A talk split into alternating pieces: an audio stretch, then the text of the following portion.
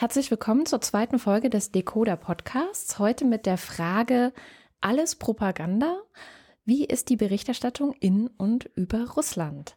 Ich bin Katrin Rönicke und diese Frage wollen wir heute mit Michael Thumann von der Zeit besprechen. Michael Thumann ist studierter Slavist. Er war von 1996 bis 2001 der Zeitkorrespondent in Moskau und er hat über Russland und die islamischen Völker des Kaukasus und Zentralasiens berichtet um dann wieder von 2014 bis 2015 das Moskauer Büro der Zeit zu leiten. Guten Tag, Herr Thumann. Guten Tag. Die zweite Expertin unserer Runde ist Tamina Kutscher. Tamina ist selbst Journalistin, hat Geschichte und Slavistik studiert und ist die Chefredakteurin von Decoder. Hallo Tamina. Hallo. Wir schauen heute mal in so ein paar Spiegel. Und zwar soll es einerseits zwar um die russischen Medienlandschaft gehen, also daher auch der Titel, alles Propaganda, Fragezeichen. Inwiefern ist das eigentlich so? Das versuchen wir heute zu klären. Aber wir wollen auch über das Russlandbild im Spiegel der deutschen Medien sprechen und umgekehrt schauen, wie ist eigentlich das Bild der EU und Deutschland in den russischen Medien? Die Zeit hat ja 2013 ihr Moskauer Büro erstmal geschlossen. Wie kam es zu dieser Entscheidung? Es war am Ende nie geschlossen, aber die Meldung ging überall rum und auch über DPA. Es war die Absicht unserer Chefredaktion, das Büro zu schließen, weil man den Eindruck hatte, dass aus Russland immer nur more of the same kommt und ähm, dass ich nicht viel bewege und dass es eigentlich in anderen Erdteilen äh, wesentlich interessanter sei. Dagegen hat es dann aber einen kleinen Aufstand in der Redaktion gegeben und äh, den eindringlichen Appell, diese Entscheidung zu überdenken. Und dazu kam es dann eben auch entsprechend. Und wir hatten dann kurze Zeit lang äh, keinen Korrespondenten dort, aber ich bin damals dann eingesprungen und insoweit ist dann konnten wir Kontinuität herstellen und vor allem, was ganz wichtig war, das Büro retten, das halt in seinem rechtlichen Status äh, noch in der Sowjetunion begründet worden war. Diesen rechtlichen Status kriegt man heute nicht mehr und wenn man sich heute da registrieren will, dann ist es A viel schwieriger und B viel teurer. Mich würde interessieren, wie wichtig war für die Entscheidung, das Büro weiter, also mit einem Korrespondenten auszustatten, die Tatsache, dass es damals dann in der Ukraine losging? Äh, da war die Entscheidung längst gefallen. Insoweit hat das dann die Sache bestätigt und ähm, ich war betrübt über den Konflikt, der ausbrach, aber erleichtert, weil er meine Argumentation, die ich unter anderem vertrat, halt eben auch Rückenwind gab. Aber die Entscheidung, das Büro zu halten, war längst vorher gefallen. Ich war zwar damals, als diese Meldung auch rumging, ich habe davon auf einer Reise in Oman gehört, äh, weil ich aus dem Büro Istanbul damals eben auch für die arabische Halbinsel zuständig war. Aber als alter Moskau-Korrespondent hat mich das natürlich sofort alarmiert, äh, so dass ich dann am Ende eine ziemlich hohe Telefonrechnung aus Maskat nach Hamburg hatte. Sie waren ja von 2014 bis 2015 dann auch Leiter des Büros. Aber Sie sagten es gerade auch schon, alter Moskau-Korrespondent davor. Können Sie beschreiben, was sich geändert hat? Also verglichen die Ende der 90er Jahre mit dann 2014 wieder dort zu sein. Ich kann mir vorstellen, dass es ziemlich viele Veränderungen gegeben hat. Ja, das äh, Dasein als Auslandskorrespondent ist in, in Moskau heute insoweit völlig anders. Korrespondenten hatten in den 90er Jahren eigentlich einen ziemlich guten Zugang und teilweise besseren Zugang als Auslandskorrespondenten in westlichen Staaten, Frankreich oder äh, Amerika. Wir hatten die Möglichkeit, zwar nicht mit Jelzin zu sprechen, aber die Ebene danach war einfach für uns zugänglich. Da gab es eine Offenheit, da gab es ein Interesse, Interviews zu geben. Hintergrundgespräche zu geben. Deshalb konnte man sich damals eben auch ein Bild machen, das sich sehr unterschied von der Kremlinologie, die man als Korrespondent in der Sowjetunion betreiben musste. Und heute sind wir wieder ein bisschen zurück. Oder nicht nur ein bisschen, sondern wir sind, wir sind voll wieder da. Der Zugang ist eben leider äh, nicht gewährleistet oder wird nur mal ganz kurz gezielt geöffnet, wenn man eine bestimmte Botschaft rausbringen möchte. Interessant ist ja auch, dass wenn Putin, der ja kurze Anfälle von Transparenz hat, zum Beispiel bei diesen Waldai-Treffen, da werden dann ja mit ganz wenigen Ausnahmen nie die Korrespondenten, die in Russland sind, eingeladen, sondern eben immer ausgewählte Leute, äh, die man dann aus äh, dem Westen dorthin bringt. Und aus der ganzen Welt mittlerweile. Das heißt also, dieser Zugang ist heute sehr schwierig und man muss eben doch über schwierige und, und auch häufig spekulative Kanäle wieder daran gehen und versuchen zu interpretieren, welche Beweggründe die Politik hat. Mhm. Wie wird denn dann argumentiert? Also wenn Sie versuchen, Informationen zu bekommen oder Statements von offiziellen Politikern, mit welchen Begründungen wird man denn dann abgewiesen oder gibt es gar keine Begründung? Ja, das ist es. Es gibt keine Begründung. Man reagiert einfach gar nicht. Und äh, man achtet natürlich auch darauf, dass es dann möglichst wenig Telefonnummern gibt, bei die man überhaupt erreicht werden kann. Also wenn man etwa bei russischer Außenpolitik bleiben will, vieles konzentriert sich einfach dann darauf, was Maria Sacharowa, die Sprecherin des Außenministeriums, sagt. Und da gehen dann natürlich auch alle hin, weil das dann die einzige offizielle Quelle ist. Ne? Das heißt, es gibt Informationsmonopole dort. Kann Absolut. man das so sagen? Ja. Absolut. Es gibt diese Informationsmonopole, die, äh, wie gesagt, es gibt äh, dann immer diese gezielte kurzfristige Öffnung, um noch ein Beispiel zu bringen. Außenminister Lavrov zum Beispiel hat einen Jahresempfang, äh, der ist immer so in der zweiten Januarhälfte. Und dazu werden dann auch alle Auslandskorrespondenten eingeladen. Da gibt es dann irgendeinen Preis für einen, der sich besonders hervorgetan hat. Das ist dann immer ein bisschen peinlich und dann wird dann irgendein Journalist aus äh, meist nicht westlichen Ländern dann ausgezeichnet. Und dann gibt's halt einen Empfang und dann stellt sich Lavrov meistens eben dann auch so mitten rein und er ist ja sehr eloquent und er plaudert dann mit den Leuten. Ne? Und, aber das ist halt einmal im Jahr und äh, meistens auch nicht dann, wenn man es so unbedingt braucht, sondern halt eben eher so an diese jährlich wiederkehrende Ereignis gehängt. Wie ist das, wenn Sie schon in den 90ern dort waren? Hatten Sie ja bestimmt auch mit russischen Kollegen zu tun und haben da Kontakte gehabt. Geht das heute auch noch? Ja, das, das geht natürlich. In meinem Fall ist es so, dass ich teilweise Kollegen halt noch von damals kenne.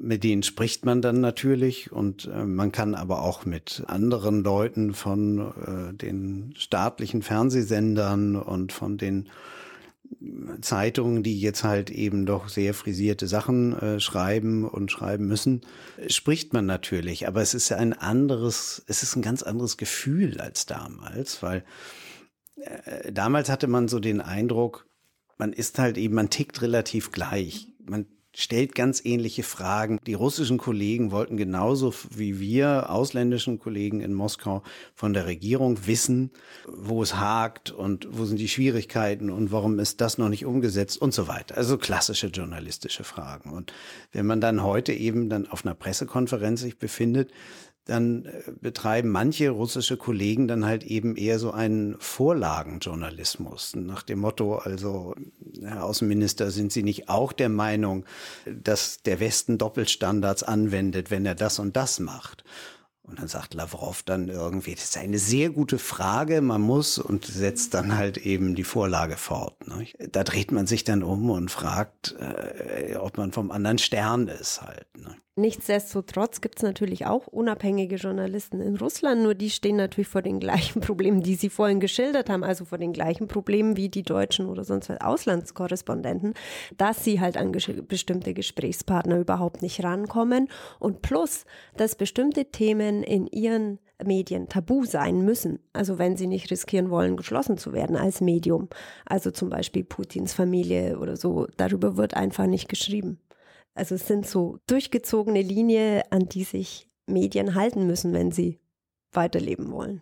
Was passiert denn, wenn sie sich nicht daran halten würden? Also bleiben wir mal bei den Staatsmedien vielleicht zuerst. Warum haben die Kollegen da Angst? Warum nehmen die diese Gleichschaltung, nenne ich es jetzt einfach mal, warum machen sie das eigentlich mit? Weil es ist ja eigentlich, entspricht das ja nicht mehr den Standards des, des Berufs, oder? Das ist einfach sehr gefährlich. Und gerade bei dem Thema, was Tamina Kutscher eben angesprochen hat, äh, wenn es halt eben tatsächlich um Putin selbst oder wenn es um, um Fragen der, gibt es eigentlich da Korruption oder wie fallen gewisse Entscheidungen und so weiter, das sind Dinge, äh, wenn man darüber berichtet, dann kann man sich ernsthaft in Gefahr bringen. So, und einer, der das irgendwie als, sag ich mal, Ersatzjournalist ja jetzt mittlerweile mit großem Kawup betreibt. Das ist Alexei Nawalny, der halt eben mit seinen Videos halt auch eine Art von investigativen Journalismus betreibt, eben auch wirklich so eine investigative Truppe da hat, die diesen Dingen auf den Grund gehen. Aber er zahlt natürlich auch entsprechend wiederum seinen Preis dafür und wird halt von der Justiz eben verfolgt in vielerlei Hinsicht und behindert. Das können sich Journalisten in, in staatlichen Medien sowieso nicht leisten für Journalisten, die frei arbeiten, ist das dann äh, teilweise auch einfach eine Frage des Geldes und der Mittel, die ihnen zur Verfügung stellen. Und natürlich sind auch da äh, die äh, Variationsbreite der Repression ist da eben auch möglich. Und die hat dann meistens eben auch mit irgendwelchen Überfällen oder Gewalt zu tun, die dann irgendwo aus dem Nichts kommt und nachher kann man auch nichts aufklären. Und ähm, das äh, schüchtert auch sehr ein nur zur Differenzierung. Also es stimmt schon alles, was wir hier erzählt haben. Aber äh, man darf sich auch nicht so komplett schwarz-weiß vorstellen. Also es gibt auch Fälle, dass irgendein hochinteressanter Politologe einen kritischen Beitrag in einem staatlichen Medium veröffentlicht. Oder man muss auch sagen, bei unabhängigen Medien, also Medien, die vielleicht strukturell unabhängig sind, die aus vorauseilendem Gehorsam sozusagen gar nicht erst kritisch berichten. Und wenn ich da noch eins hinzufügen darf, dass das wahnsinnig Spannende ist, es gibt eben, wenn Sie beim Beispiel Politologen bleiben, es gibt Leute, die sind ganz ähnlich kritisch. Und der eine wird verfolgt und einfach zu Hause belangt und es laufen Prozesse und der andere läuft völlig unterm Radar und äh, kann weiterreden. Das deutet auch darauf hin, dass es äh, nicht eine einheitliche Überwachung, die dann sozusagen jeden einen Kopf kürzer macht, der irgendwie sich rausbewegt äh, mit Kritik, sondern dass es teilweise eben auch auf persönlichen Fäden beruht, ja, diese, dann gibt es bestimmte Sicherheitsorgane, die haben dann einen auf dem Kieker und jagen ihm nach. Das äh, stellt man immer wieder fest und eben auch bei Journalisten. Und wenn man dann halt eben tatsächlich rausgesucht ist und ein Problem hat, dann hat man es auch leider sehr lange. Wie geht dann ein Medium wie die Zeit damit um? Also wie versucht man überhaupt Berichterstattung zu machen? Wie versucht man sich ein Bild auch von der Lage vor Ort zu machen? Also was ist so das, das Russlandbild? Wie, wie kommt man an ein Russlandbild überhaupt als Journalist? Wir haben jetzt hier ja von der äh, obersten staatlichen Ebene gesprochen. Natürlich ist einem das Land äh, ansonsten offen man kann ja mit den Leuten sprechen. Es gibt nicht nur Institutionen, die offen sind für Gespräche, sondern es gibt einfach eben auch viele normale Menschen, die einfach nicht in den Diensten sind und äh, die reden mit einem über alles. Also da gibt es nach wie vor einfach eine große, große Offenheit zu sprechen. Das ist auch nicht mehr so wie früher, wo die Leute irgendwie das erste Mal einen westlichen Journalisten gesehen haben und irgendwie begeistert waren und gar nicht mehr zu stoppen waren im Redefluss. Da muss man heute manchmal mehr anwärmen, aber das ist natürlich auch in, in westlichen Ländern, in Deutschland ist es auch so, dass man da teilweise anwärmen muss. Aber das ist, das ist möglich und das muss, gehört natürlich auch zur Realität zu dieser widersprüchlichen Realität in Russland und Moskau, dass man als Auslandskorrespondent kritisch berichten kann. Und man wird in der grundsätzlichen Arbeit erstmal nicht behindert. Das heißt also, viele kritische Journalisten erhalten Jahr für Jahr immer wieder ihre Neuakkreditierung gibt da manchmal Ausnahmen, und, äh, aber in der, in der großen Regel ist dem so. Das heißt also, man kann äh, doch anders, wenn ich das übrigens vergleiche mit, mit anderen Ländern, Stichwort Türkei oder so, da ist es für Auslandskorrespondenten teilweise, wie wir gesehen haben, viel, viel schwieriger. Sowas haben wir in, in Russland nicht, sondern die Versuche, Informationen zu begrenzen, die sind einfach subtiler und vor allem auch viel variantenreicher. Ich finde interessant, dass Sie sofort auf die Frage antworten damit, ja, man muss mit den Leuten sprechen und so, weil es setzt ja schon voraus, Ihre Antwort, dass es eben einen Korrespondenten vor Ort gibt. Und ich glaube, das ist eben auch wirklich das Entscheidende. Also wenn wir über das Russlandbild in deutschen Medien sprechen, es muss Leute vor Ort geben, die die Sprache sprechen, die das Land kennen, kennen, die auch seine Geschichte kennen und die in der Lage sind, sich vor Ort mit Leuten auszutauschen und eben so ein, ein eigenes Bild zu machen, das sie dann auch dem Leser darstellen. Und das ist aber halt auch ein Luxus. Also viele Medien sind ja nicht mehr in der Lage, ihre ganzen Korrespondenten zu halten. Also wir haben es ja auch vorhin gehört, es gab die Überlegung, bei der Zeit das Büro ganz zu schließen. Und da glaube ich eben, also so ein Bewusstsein muss einfach da sein, sowohl bei den Verlagen, bei den Redakteuren, als auch in der Gesellschaft, dass das wichtig ist. Also dass es ja auch die Medien sind, die unser Bild von anderen Ländern prägen. Und das sollten wir uns was kosten lassen dass da jemand ist, der so ein Bild transportieren kann, kompetent und differenziert. Besteht sonst die Gefahr einer neuen Russlandfeindlichkeit oder so einer, was man ja auch manchmal das Gefühl hat, dass so eine neue kalter Kriegsrhetorik aufkommen könnte? Politischen haben wir die ja ohnehin schon. Jetzt war gerade Münchner Sicherheitskonferenz, das klang wieder sehr nach kalter Krieg, ist manchmal auch so ein bisschen Theaterdonner. Ne? Aber es gibt eine große Gefahr und das ist halt eben so dieses Bild eines monolithischen Russen oder umgekehrt eines monolithischen Deutschen, der halt so oder so ist.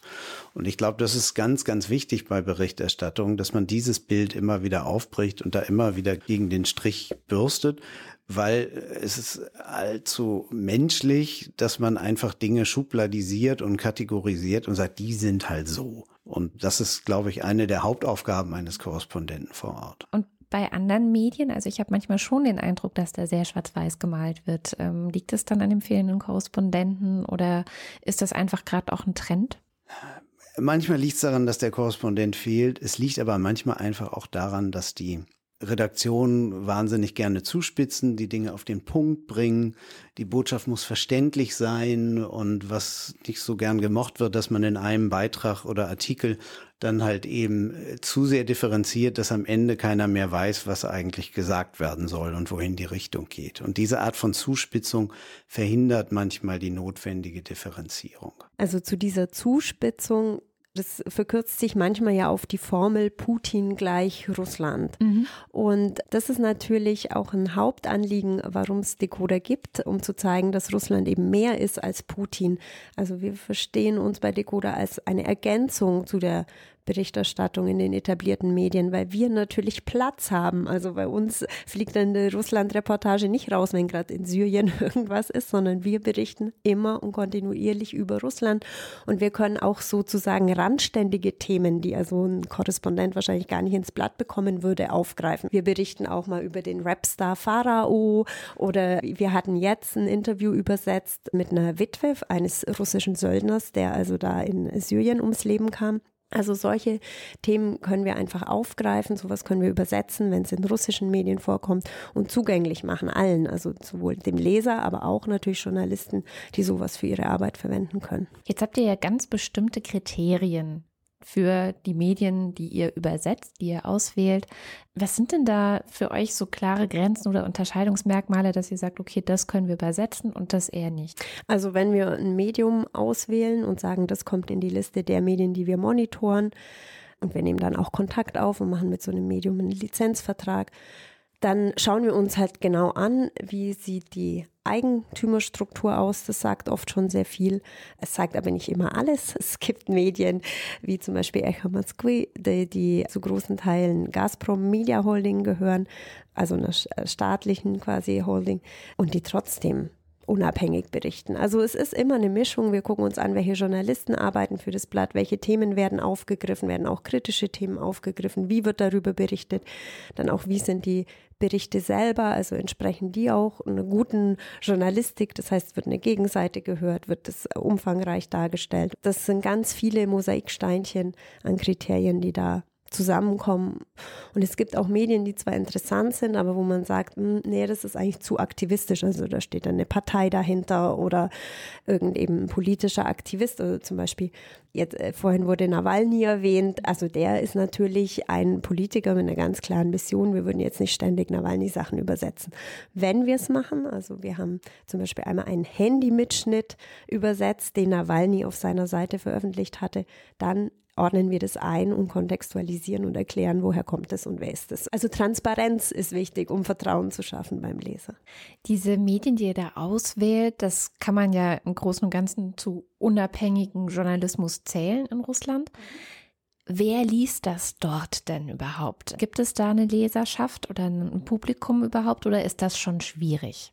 Also die Medien, die wir auswählen, die sind auch ganz heterogen. Also das ist auch interessant, dass man sagt, ja, es gibt unabhängige Medien in Russland und die sind auch alle ganz unterschiedlich. Wir haben Medien dabei wie den Kommersant oder Jedemesti, die auch von einer wirtschaftlichen und politischen Elite gelesen werden.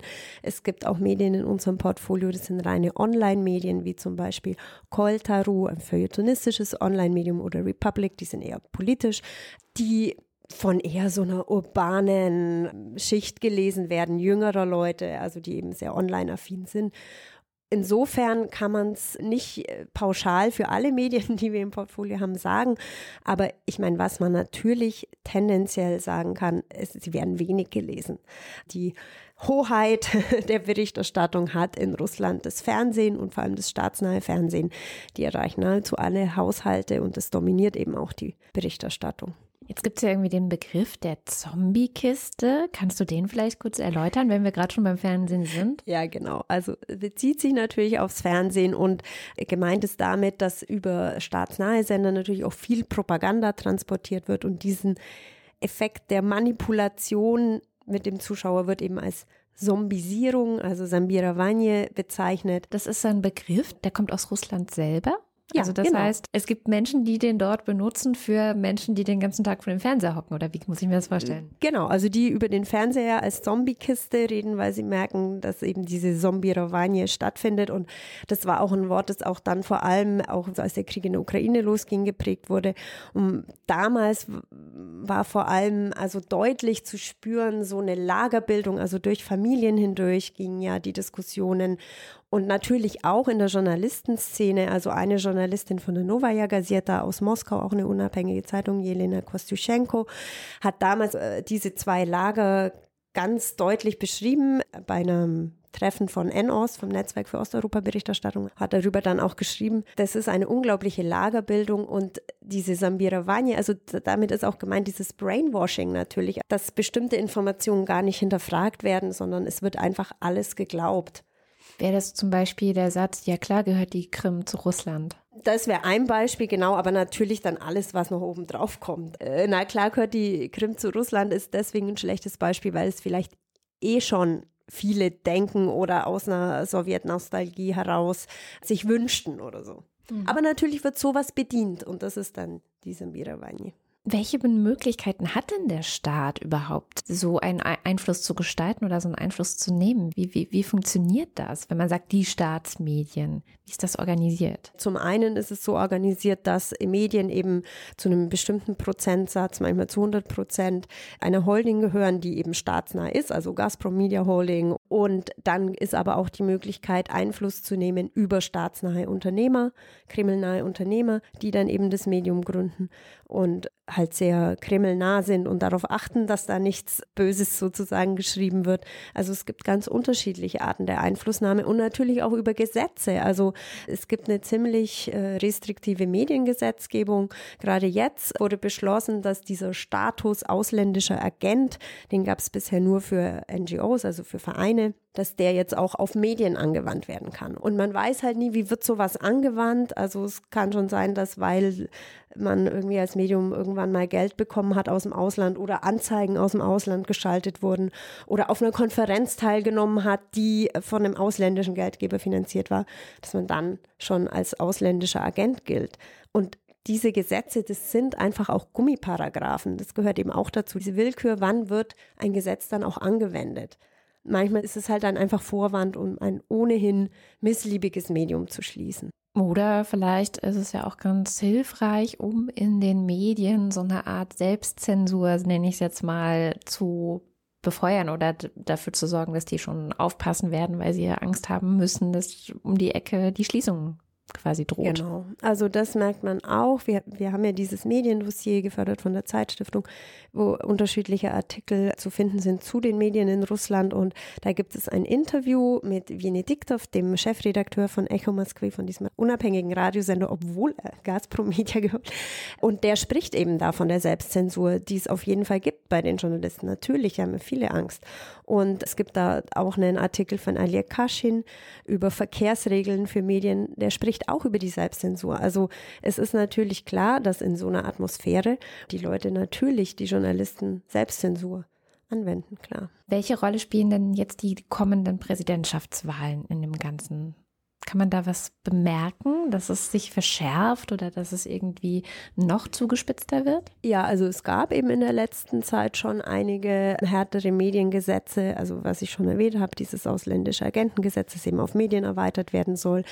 Es ist immer schwer zu sagen, weil die Tendenz in den letzten Jahren sowieso Richtung mehr äh, Kontrolle geht. Ob das jetzt unbedingt mit der Präsidentschaftswahl zusammenhängt, aber natürlich hängt es schon mit dem System Putin zusammen, das eben keine Kritik erlaubt oder sie so früh wie möglich dann im Keim erstickt. Also sobald sie zu, zu gefährlich zu werden droht. Also ab einem gewissen Grade einfach äh, wird dicht gemacht. Verändern sich die Medien, die ihr übersetzt auch? In der Zeit, in der wir sie jetzt bei Decoder beobachten, würde ich sagen, nein. Die berichten nach wie vor ziemlich unerschrocken und kritisch und gut. Aber also was wir vorhin schon gesagt hatten, wir wissen natürlich auch nicht, welche Themen verworfen wurden. Also inwiefern Selbstzensur da halt eine Rolle spielt. Und also wenn man mit Journalistenkollegen spricht aus Russland, merkt man schon, dass viele auch frustriert sind und es wird ja nichts besser. Also es wird eher immer schwieriger. Kommen wir nochmal zurück zu der Frage des Spiegels. Also wir haben ja vorhin über das Russlandbild in den deutschen Medien gesprochen, über die Zuspitzung, über auch manchmal diese kalte Kriegsrhetorik, die auftaucht. Wie ist denn das Deutschland oder EU-Bild in Russland. Die halten uns ja auch einen bestimmten Spiegel hin. Die Frage ist, ob wir uns darin jetzt gut erkennen oder nicht. Ja, ich würde sagen, also es ist in den staatsnahen Medien eindeutig propagandistisch gefärbt, also eben je nachdem, wie es gerade gefällig ist, so wird berichtet. Es gibt eben so eine Rhetorik von wegen, wir sind umzingelt von Feinden, der böse Westen, die bösen USA, die uns ihre unipolare Weltordnung aufstülpen wollen und so weiter. Und das ist natürlich das, was auch immer wieder vorgebetet wird in staatsnahen Medien. Und was die unabhängigen Medien angeht, muss man sagen, das wird natürlich kritisiert, das eigene Bild vom Westen, also das Bild, das in staatsnahen Medien vorkommt, wird kritisiert. Aber die wenigsten unabhängigen Medien können sich überhaupt Auslandskorrespondenten leisten. Zum Beispiel Kolta oder so, die haben keine Auslandskorrespondenten. Republic hat keinen Auslandskorrespondenten oder Medusa, ein Exilmedium russisches, hat keinen Auslandskorrespondenten. Und das merkt man natürlich auch. Also nach der Bundestagswahl, die AfD zum ersten Mal hier im Deutschen Bundestag und so, ja, nix. Also es kam die reine Nachricht, die Agenturmeldung, aber keiner, der das irgendwie eingeordnet hätte. Ja, und so ist es eigentlich bei ganz vielen Themen, die jetzt äh, Deutschland oder auch die EU oder so betreffen. Also es kommt dort eigentlich nicht vor. Und wie wurde in den Staatsmedien über zum Beispiel die Bundestagswahl geschrieben? Also auch da habe ich eigentlich nicht viel mitbekommen, außer halt der Meldung, ja, Merkel ist weiter am Ruder. Okay. Und das ist natürlich für das Ausland auch das Interessanteste. Das haben wir jetzt in Zukunft mit Merkel zu tun oder mit einem Martin Schulz. Klar. Aber wenn wir schon über differenzierte Auslandsberichterstattung äh, hier in Deutschland sprechen oder überhaupt, dann wäre das natürlich wichtig. Also zumal in Russland, zum einen gibt es eben dieses Bild, oh, der böse Westen, aber es gibt natürlich auch viele Klischees, genauso über den Westen, wie es bei uns Klischees über Russland gibt. Das wird eigentlich in den Medien wenig konterkariert, einfach weil es hier auch niemanden gibt. Aber gibt es grundsätzlich ein, ein positives oder eher ein kritisches oder ein neutrales Bild, was jetzt in den unabhängigen Medien in Russland von zum Beispiel Deutschland oder der EU gezeichnet würde? Ähm, also ich würde sagen, ein positiv-kritisches. so, also es ist nicht jetzt so äh, unhinterfragt alles toll, was da von Seiten der EU oder des Westens kommt. Aber es ist eben auch nicht so, dass äh, dem grundsätzlich skeptisch und die wollen was gegen uns oder irgendwie so. Aber eine Offenheit gegenüber Decoder nehme ich an. Ja, schönerweise eine Offenheit gegenüber Decoder. Also viele Medien, zu denen wir Kontakt aufnehmen, freuen sich einfach. Für die ist das ja nochmal eine Multiplikation sozusagen in eine Leserschaft hinein, die sie gar nicht erreichen können auf Russisch. Wir sind da auch im, im regen Austausch mit den Kollegen. Das ist natürlich für uns auch total interessant. Generell finde ich halt wichtig, dieses Bewusstsein dafür, dass es ja der Auslandsjournalismus ist, die Auslandsberichterstattung, die unser Bild prägt hier von einem bestimmten Land, zu dem viele keinen Zugang haben. Also sei es, weil sie die Sprache nicht sprechen, sei es, weil sie nicht mehr reisen können, sei es, weil sie noch nie dort waren, was auch immer.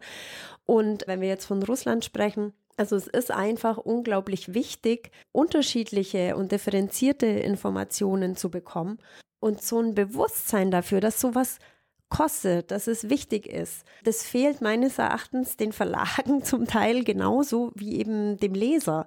Jeder zahlt bereitwillig seine fünf Euro für die Biogurke, aber die fünf Euro dafür, dass ich unverfälschte und, und differenziert aufbereitete Informationen bekomme, das sehen viele noch nicht ein oder haben viele noch nicht verstanden, dass es auch wichtig ist.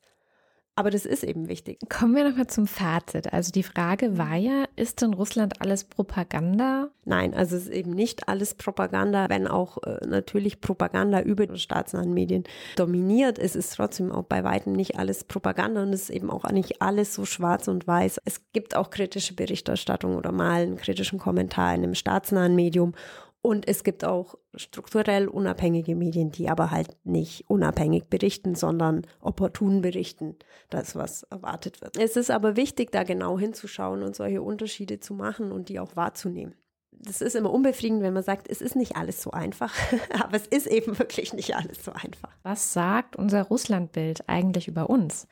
Und was, mhm. was, was könnten wir vielleicht aus dem Bild mitnehmen, das die russischen Medien wiederum von uns zeichnen? Also ich glaube, hier wie dort spricht ein überzeichnetes Bild, ja immer von einer Angst. Und wenn man sagt, Putin gleich Russland und wer stoppt Putin oder was es da für Slogans gab, das spricht nur von einer Angst, es spricht von alten Stereotypen und umgekehrt natürlich genauso. Also wenn immer suggeriert wird hier, der Westen umzingelt uns und will bei uns alles umstürzen, es ist zum einen Angst und mit dieser Angst wird aber ganz effektiv Politik gemacht. Lieber Herr Thumann, liebe Tamina, ich danke für das Gespräch. Ja, vielen Dank auch. Ja, vielen Dank Ihnen. Wer jetzt neugierig geworden ist, weiterlesen könnt ihr bei Decoder. Ihr findet dort auch alle Infos zu den Medien, die von Decoder übersetzt werden, auf der Seite decoder.org slash de slash q. Dort gibt es ein langes Q&A, also alle Fragen und Antworten. Und es gibt ein größeres Mediendossier, das von der Zeitstiftung gefördert wird. Das findet ihr auf decoder.org slash dossier slash Medienlandschaft minus Propaganda minus Pressefreiheit.